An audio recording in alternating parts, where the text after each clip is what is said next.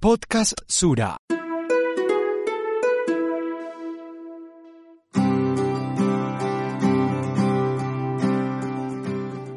La experiencia de ser mamá es un viaje lleno de aprendizajes y desafíos para los que no hay un manual de instrucciones. Desde Sura queremos acompañarte en este momento único en tu vida, con las herramientas que necesitas para hacer más amigable el proceso e identificar posibles señales frente a las que debes estar alerta. La tranquilidad es muy importante para el desarrollo correcto de tu bebé y por eso queremos contarte qué puede pasar en esta etapa para favorecer el bienestar de ambos. En este nuevo episodio del podcast Sura Maternidad hablaremos sobre el riesgo pregestacional y cómo se puede planificar un embarazo cuando existen preexistencias o enfermedades de base. Te damos la bienvenida a este espacio. Acompáñanos durante los siguientes minutos para aprender todo lo que debes saber sobre este tema. La maternidad es un proceso de redescubrimiento del cuerpo y como tal te invita como mujer a tener mayor conciencia sobre tus hábitos de vida, las condiciones médicas y sociales que te rodean y todas aquellas situaciones que a primera vista pueden parecer irrelevantes, pero que cobran importancia cuando decides dar vida. Así es, qué bella forma de empezar. Y es que muchas veces como futura madre puedes sentir temor debido a más de un mito que se teje en torno a los riesgos que pueden presentarse durante el embarazo. Por eso, reconociendo la importancia de este tema y de tu tranquilidad, decidimos dedicar este episodio a resolver inquietudes y brindarte información útil. Para esto hoy nos acompaña Paula Andrea Hasbón Calle, ginecóloga y obstetra de EPS Sura. Paula, mil gracias por aceptar esta invitación. Bienvenida a este espacio. Para empezar, ¿por qué no hablamos un poco sobre cómo se pueden identificar los factores de riesgo para la mamá y para el bebé? hemos identificado una serie de factores de riesgo para la concepción de embarazo y que podemos tratar de mitigar, minimizar o curar para evitar el desarrollo de enfermedad. Podemos encontrar condiciones médicas crónicas, por ejemplo, pacientes con condición de diabetes, trastornos metabólicos como patología tiroidea, patologías endocrinológicas, enfermedades renales, autoinmunes, infecciosas, condiciones de riesgo social para búsqueda de embarazo, pacientes, por ejemplo, que no cuentan con el apoyo emocional de su pareja, de su familia, condiciones de un entorno social, nutricional, que pueden llevar a que se afecte la salud de la gestante, de la futura gestante podemos encontrar también condiciones nutricionales que pudiesen llegar a afectar la concepción y el posterior embarazo de una paciente. Por ejemplo, pacientes de bajo peso, sobrepeso, obesidad. Son condiciones que podemos controlar para cuando realmente gestemos el embarazo como tal, minimicen riesgos de desarrollar enfermedades gestacionales. Tenemos entonces la posibilidad de identificar cómo está el estado inmunológico frente a diferentes entidades para poder llevar a la paciente a tener una mejor inmunización antes de buscar su embarazo. Verificaremos cómo está el estado de vacunación contra COVID, hepatitis B, rubeola y también podremos evaluar cómo está el estado inmune frente a diferentes entidades infecciosas como serían el citomegalovirus, la rubeola o los herpes, para establecer estrategias de vigilancia y control de enfermedad infecciosa antes y en el embarazo. Gracias, Paula. Me parece súper importante que hayamos empezado por ahí y que las madres gestantes o que están planeando quedar en embarazo sepan que estos factores se pueden modificar o incluso minimizar. La clave será entonces recibir una adecuada asesoría pregestacional en la que diferentes profesionales puedan hacer una valoración física, psicológica y social y así conocer todos los aspectos que pueden interferir en el embarazo. La clave será entonces recibir una adecuada asesoría pregestacional en la que diferentes profesionales puedan hacer una valoración física, psicológica y social y así conocer todos los aspectos que pueden interferir en el embarazo. Exacto. Y creo que es importante aclarar, antes de continuar, que la asesoría pregestacional no es algo exclusivo de las mujeres que tengan alguna enfermedad de base, sino que es un paso indispensable para todas las futuras mamás.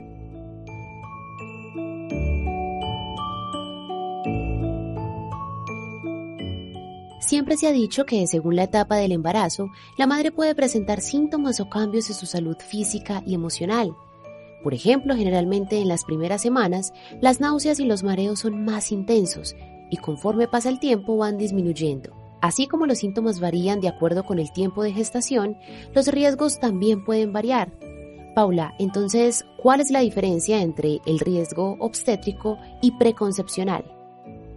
El riesgo preconcepcional serían todas aquellas condiciones médicas, sociales, psicológicas que yo puedo identificar en una mujer antes de concebir su embarazo y que pudiéramos llegar a modificar para evitar que en el embarazo se desarrolle como tal una enfermedad.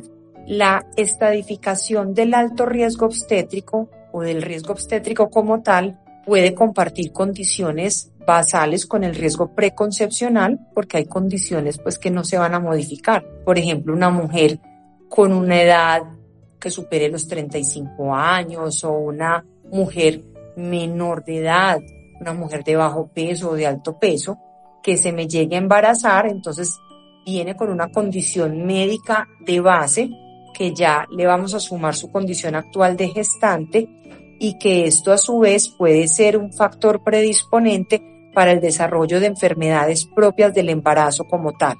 El riesgo obstétrico se fundamenta en las condiciones basales de la paciente y en las condiciones que se van a ir desarrollando a lo largo de las semanas de gestación y del desarrollo de entidades propias del embarazo como tal.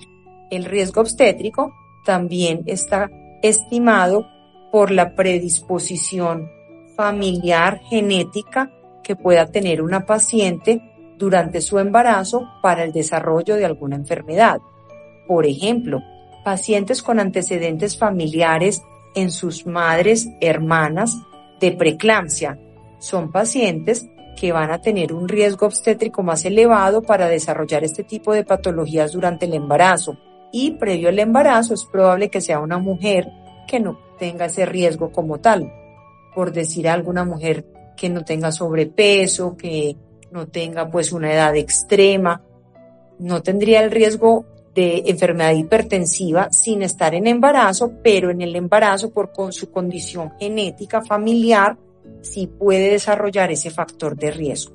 Los factores de riesgo obstétrico se pueden desarrollar durante el embarazo, pueden tener predisposición, como lo decíamos antes del mismo, y también hay condiciones que incluso se pueden desarrollar después del parto.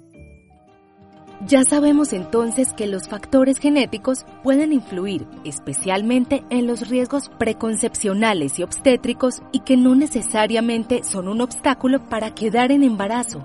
Según lo que nos has dicho, Paula, lo importante es tener mayor conciencia sobre los hábitos de vida, detectarlos a tiempo y, obvio, contar con un seguimiento médico. Así es, Paula nos introdujo a un tema muy importante sobre el que existen muchos mitos e información inexacta, y es el posparto. Completamente. En relación con ese exceso de información que podemos encontrar en Internet o en redes sociales, siempre es importante tener en cuenta que todos los embarazos son diferentes y los síntomas, los riesgos y los cambios dependen de factores tan individuales como las preexistencias o antecedentes familiares de la madre. Así es. Paula, cuéntanos qué complicaciones se pueden dar durante el posparto. Pueden aparecer si la mamá tuvo un parto sin contratiempos. Cuando una mujer, por ejemplo, en el posparto desarrolla una complicación obstétrica, por ejemplo, que tuvo un sangrado, una anemia, intraparto o que tuvo, por ejemplo, una preeclampsia posparto, puede ser un factor predisponente para un futuro embarazo, un factor de riesgo de complicación para un futuro embarazo o puede ser una condición que puede a futuro llevar al desarrollo de alguna enfermedad como tal de la vida adulta.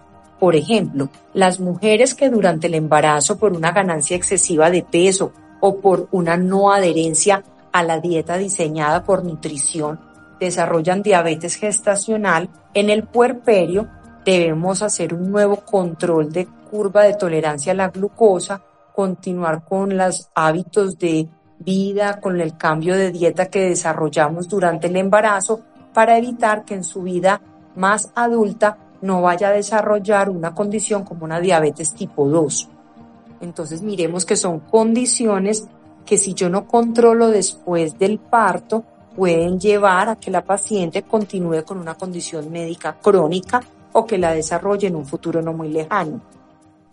Nos queda muy claro que el cuidado en el posparto es fundamental para que la mamá pueda recuperar su salud física y emocional y al mismo tiempo para evitar complicaciones en el mediano y largo plazo. Total. Paula nos contaba algo que normalmente no se tiene en cuenta y es que no acatar las recomendaciones, por ejemplo, nutricionales que los profesionales hacen en la etapa de posparto puede influir en la aparición de riesgos mayores en un próximo embarazo. Ahora que sabemos que existen riesgos antes de la concepción y después del parto, es fundamental que definamos algunos términos para que quedemos claros, sobre todo las mamás gestantes que nos escuchan. Paula, ¿qué se entiende por embarazo de alto riesgo? Está relacionado con esos factores como la edad, el peso y las preexistencias que mencionabas ahora. Cuando identificamos algún factor de riesgo preconcepcional y es un factor que sea modificable, si lo logramos modificar y atenuar, podemos reducir el desarrollo de un riesgo durante el embarazo como tal. Por ejemplo, si tengo una paciente con un sobrepeso o un bajo peso que yo logro corregir antes de embarazarse, ya ese peso normal en el momento de inicio del embarazo será un factor de protección, ya no será un factor de riesgo porque ya ese factor, como decimos, se modificó, no existe y no me va a generar un riesgo en el embarazo como tal, a menos que se descompense, se salga de las pautas que habíamos establecido como de salud. Por ejemplo, una paciente con una deficiencia nutricional, anemia o por ejemplo una deficiencia de alguna vitamina, la puedo identificar, la puedo corregir, la puedo tratar y en el momento de concebir el embarazo, ese factor ya no existe ya no es un factor de riesgo porque fue un factor que se pudo corregir. Hay factores que yo identifico, puedo estabilizar, pero sí pueden descompensarse durante el embarazo. Por ejemplo, pacientes con enfermedades crónicas. Desde que la enfermedad crónica esté bien compensada, no evidenciemos que haya deterioro de la funcionalidad de ninguno de los órganos vitales, podemos llevar un embarazo que aunque conserva el riesgo, está estable y si por el embarazo como tal se descompensa, aumentaría el riesgo obstétrico. En este punto quisiera que Paula nos contara si existen condiciones diferentes a las enfermedades crónicas que definitivamente no se pueden tratar porque ponen en riesgo la vida de la madre.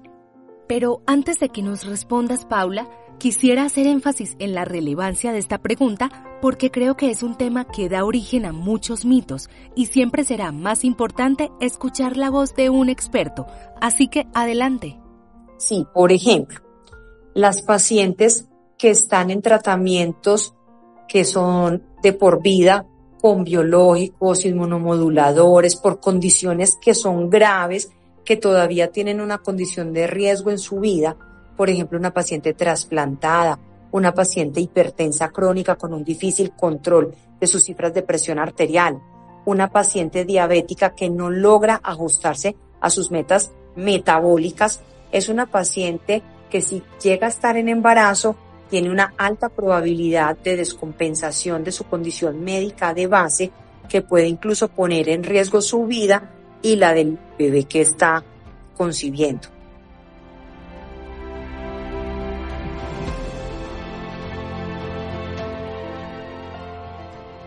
Yo creo que nos queda muy claro cuáles son los riesgos asociados a cada etapa del embarazo y también la necesidad de contar con una asesoría previa que tenga en cuenta el estado de salud física y psicológica de la madre. Eso hace que recuerde una pregunta que tenía y es cómo planificar un embarazo si una mujer lo tiene como proyecto de vida. ¿Con cuánto tiempo de anticipación debe hacerlo y qué especialistas deben intervenir para evitar riesgos en la gestación? Lo ideal es que toda mujer tenga un periodo preparatorio para búsqueda del embarazo de mínimo tres meses. En estos tres meses se pretende que tengamos un adecuado estado nutricional metabólico y una ingesta preconcepcional de ácido fólico para tener unos buenos depósitos de dicha sustancia para permitir que durante la gestación se minimice el riesgo de malformaciones del sistema nervioso central del feto. Cuando tengo una mujer ya con un riesgo identificado, una condición crónica, médica, infecciosa, nutricional, el objetivo es, como conversábamos previamente, tener una estabilización de dicha condición que esté en su mejor estado funcional para que con los cambios fisiológicos que se desarrollen durante el embarazo, esta condición basal de la paciente no se vaya a ver muy descompensada y podamos tener una buena valoración, un buen estado de salud materno y fetal. Paula nos hace entender que es fundamental ser conscientes de la relevancia de este acompañamiento previo y es muy importante que, como madre o futura madre, tengas en cuenta qué se debe hacer mínimo tres meses antes del embarazo. Así es, Paula. En ese sentido, me gustaría preguntarte cuáles son los cuidados que se deben tener en un embarazo en el que han existido riesgos antes de la concepción o durante el tiempo de gestación. Ya ingresando al control prenatal, en la primera cita hacemos una cita de valoración de todos los posibles riesgos físicos, mentales, socioculturales que una paciente pueda tener durante el embarazo. Se planearán citas de control prenatal ajustadas en cuanto al tiempo de valoración según los riesgos. Usualmente las citas de control prenatal las realizamos una cada cuatro semanas hasta llegar a la semana 32. Después de esta época ajustamos las citas de vigilancia cada dos o tres semanas, incluso hasta citas semanales hasta llegar al momento del parto.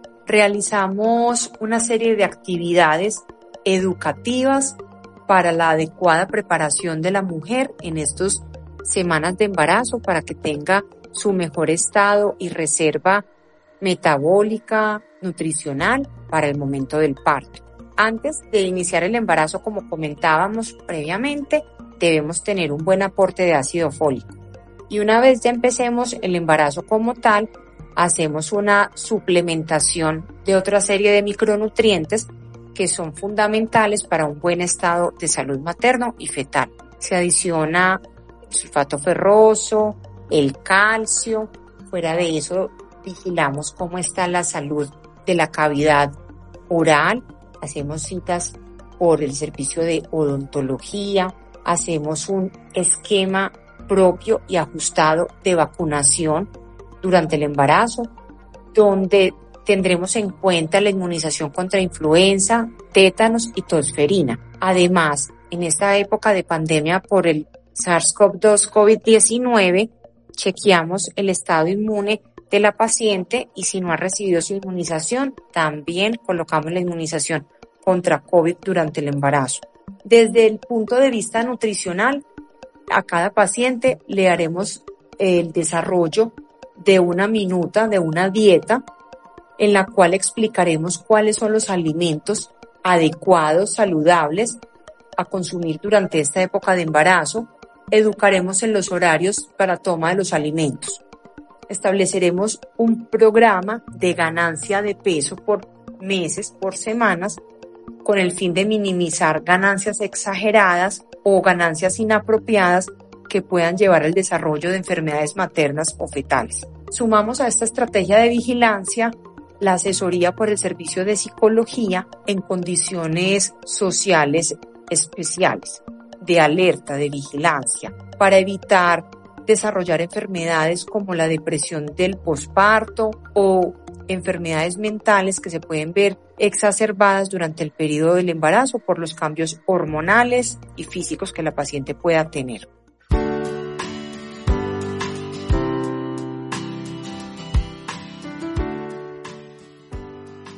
Paula, no sé tú, pero personalmente no sabía lo estrictos y completos que son los controles prenatales.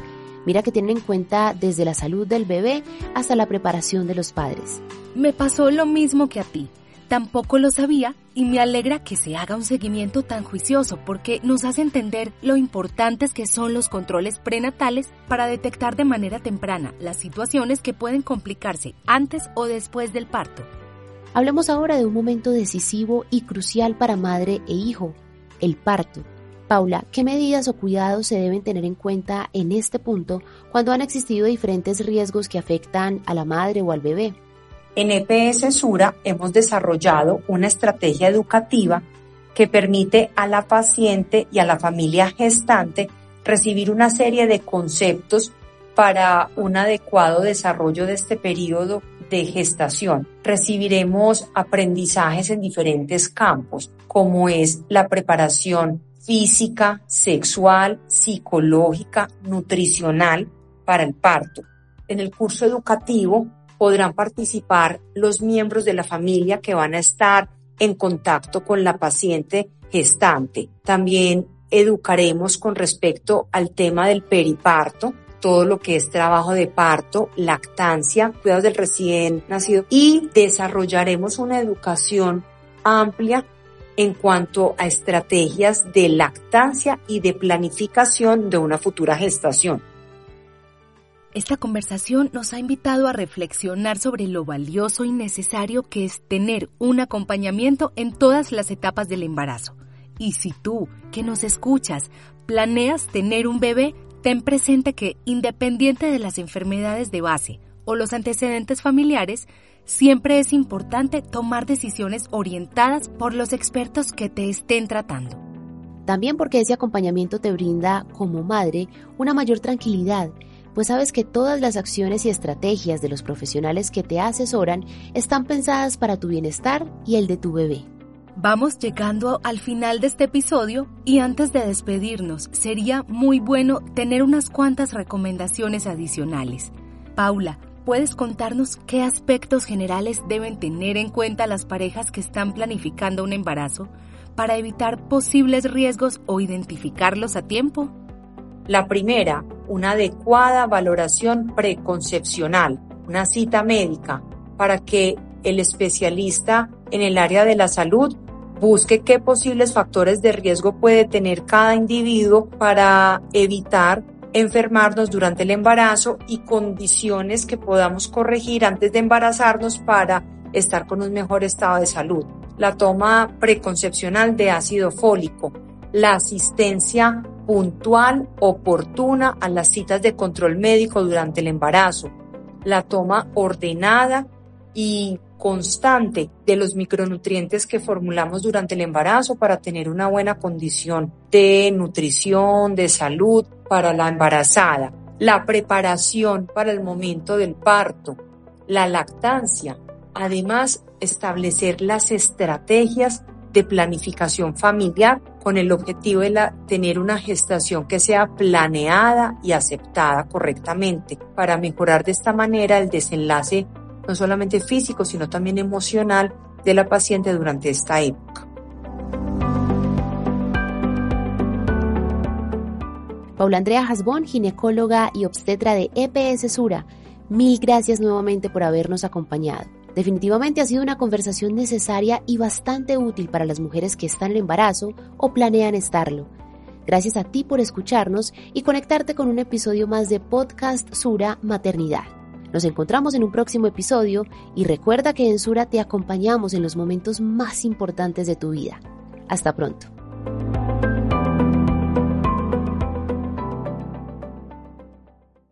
Podcast Sura.